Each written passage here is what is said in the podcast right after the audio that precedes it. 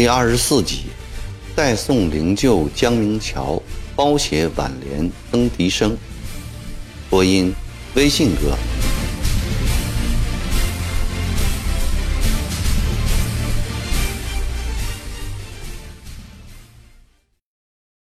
郑少良进城不久，绥宁镇总兵何春也从广西抽调来长沙。接着，贵州镇。远镇总兵秦定三、河南河北镇总兵王嘉林、副都统衔头等侍卫开隆阿等都相继调进长沙。张亮基也赶到了长沙，接替骆秉章当起湖南巡抚来。长沙城里又增加四五千兵。何成官绅稍微舒了一口气，但都是仓促间从各地调来的。纪律松弛，调度不灵，更令张亮基担忧的是，一时间进来这么多的兵，军饷从哪里开支？这些奉调进城的绿营兵一来就公开扬言：“老子拿性命来守城的，你当官的不拿银子出来，老子就不给你守。长沙城丢了，关我屁事！”为了稳定军心。张亮基与潘铎等商量，决定守城兵士每人由原来的每日三钱银子增加到每日五钱，军官则加倍发放。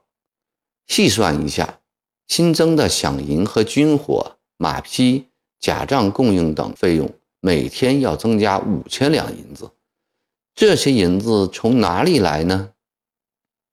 张亮基一上任便遇到难题。他终日愁眉苦脸，却无良策，只好将藩库里凡能动用的银子都拿出来，先兑现十天半月再说。银子关下去后，各地救援长沙的绿营兵劲头有点提高，上城墙的兵多了，巡逻执勤的脚步也加快了。围城的太平军这几天也停止了攻击。萧朝贵派人把城内救兵增加了消息，告诉正率领大队人马前往长沙的天王和东王，要求速派一万兄弟兼程前来增援。在援兵未到之前，太平军战士们抓紧时间构筑工事，搬运粮草。长沙城的战士出现暂时的平静。战事一旦停下来。城里那些从各地增调来的兵士们便要无事生非了。接连几天，城内抢劫案、强奸案、凶杀案不断发生，大部分都是那批拿了银子不打仗的外省兵干的。张亮基除一再请求将官们严厉前述部下外，拿不出任何有实效的办法来。他不是不能严惩肇事者，但在这种时候。他能那样办吗？一旦激起兵变，后果岂堪设想？张亮基、罗绕典、潘铎只得天天分头亲自巡逻，希望以此稍减城里的骚动。这天，张亮基从巡抚衙门出来，穿过又一村，来到宫苑街。宫苑街本是长沙城里最热闹的一条大街。往日店铺势比鳞次，各方商贾云集，但眼下大部分店门紧闭，街上人行色匆匆，生怕走慢了会冷不防被人刺上一刀似的。常常扑入眼帘的是那些醉眼朦胧、斜挎佩刀、操着贵州、河南、陕西、湖北口音的援兵。人们见到这些老总们，犹如见到瘟神。老远就避开了，张亮基看在眼里，禁不住两眉紧锁。宫苑街的尽头是东正街，东正街尽头是小吴门。张亮基来到小吴门，突然眼前一亮，看到的完全是另一番景象。但见这里市井次序井然，城头上旌旗鲜明。小屋门守兵对进进出出的人盘查仔细。张亮基想起小屋门一带原来是陕西后补知府江中元率领的楚勇在守卫，他如同在这里看到史书上所写的绿柳营，心中感叹道：“江中源真是个将才啊！”还是在署理云贵总督任上，张亮基就多次听说过在广西打仗的江中源的名字，于是留心打听。知道江中源是湖南新宁人，字明桥，早年是个风流荡子，后来改邪归正，为人极讲信义。在京城参加会试时，曾两次护送友人灵柩回原籍，不畏千里长途，雨露风霜，善始善终。那时曾国藩在京城也爱周济贫困，尤好为人撰写挽联。故京师世人中流传两句打油诗：“代送灵柩江民桥，包写挽联曾笛声。”因为这儿，曾国藩与江中源结为好友，并预言他日后会以功名立天下，最后将以节烈死。曾国藩在咸丰帝登位时，向朝廷推荐六个人才。江中源便是其中之一。正因为江中源有这个名气，当金田世起，塞尚阿奉命以钦差大臣督办广西军务时，便请他出来赞襄军务。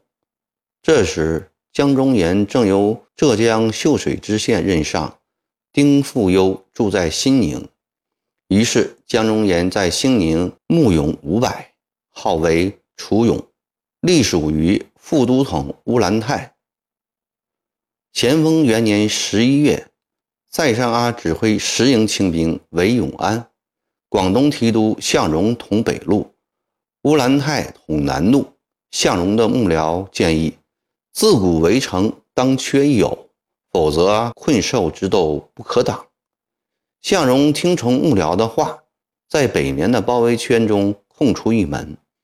江中源听说，急忙派人送信给向荣，力荐为师缺偶之非，请向荣合围。向荣不听，结果太平军从永安北门突围而去。待向荣明白过来时，已悔之晚矣。二月，洪秀全攻下泉州，趁湘水上涨之机，从水路进入湖南。江中源率楚勇赶到泉州所一渡，此地湘水狭窄，两岸多林木。江中源伐木作堰，横江拦断，使太平军在所一渡一战损失惨重，船只几乎全部被焚。南王冯云山中炮殉难。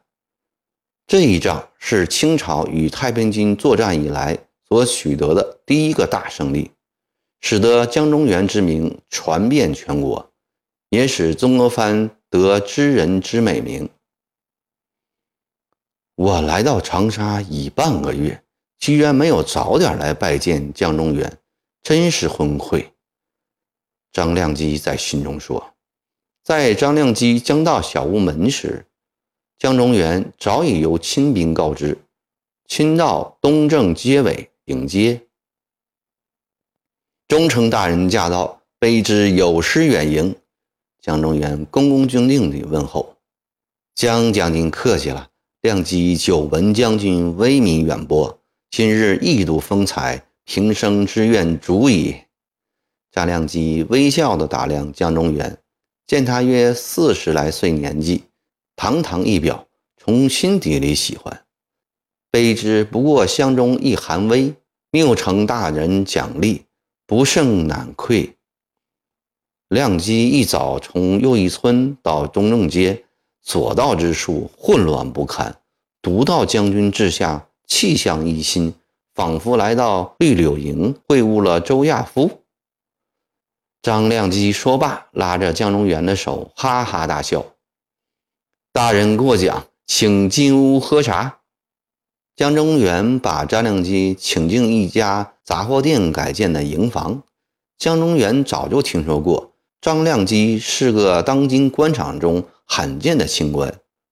当年林则徐因烧鸦片事折香何物，那时张亮基正以中书从王鼎志合工。某何变悄悄地送三千两银子给张亮基，张亮基拒绝接受，不过也并未声张出席。但此事林则徐却知道，暗中记在手册上。后来张亮基升为永昌知府，林则徐恰由新疆召回，授云贵总督。路过永昌，张亮基拜谒林则徐。林则徐见到张亮基，非常高兴。特地把手册拿出来，告诉张某年某月某日拒绝河变私送之银三千两。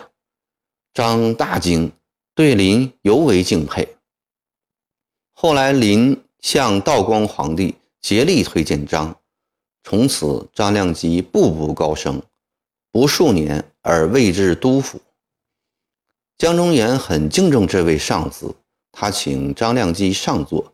并亲手献上一杯茶，大人不辞劳累，亲到各处巡查，楚勇官兵极受鼓舞。张亮基想，正好趁此机会跟江中源商讨下一步的战事，于是他以极为诚恳的态度说：“亮基初来贵乡，情况不熟，且秉承日久，未立以兵事。”今日局势万分危殆，将军不独乡人之翘楚，亦五国西涧之将才。亮机欲与将军长谈，勿忘将军以破贼之方，不令赐教。江忠言欠身答道：“保卫桑梓，乃必执义不容辞之责任。”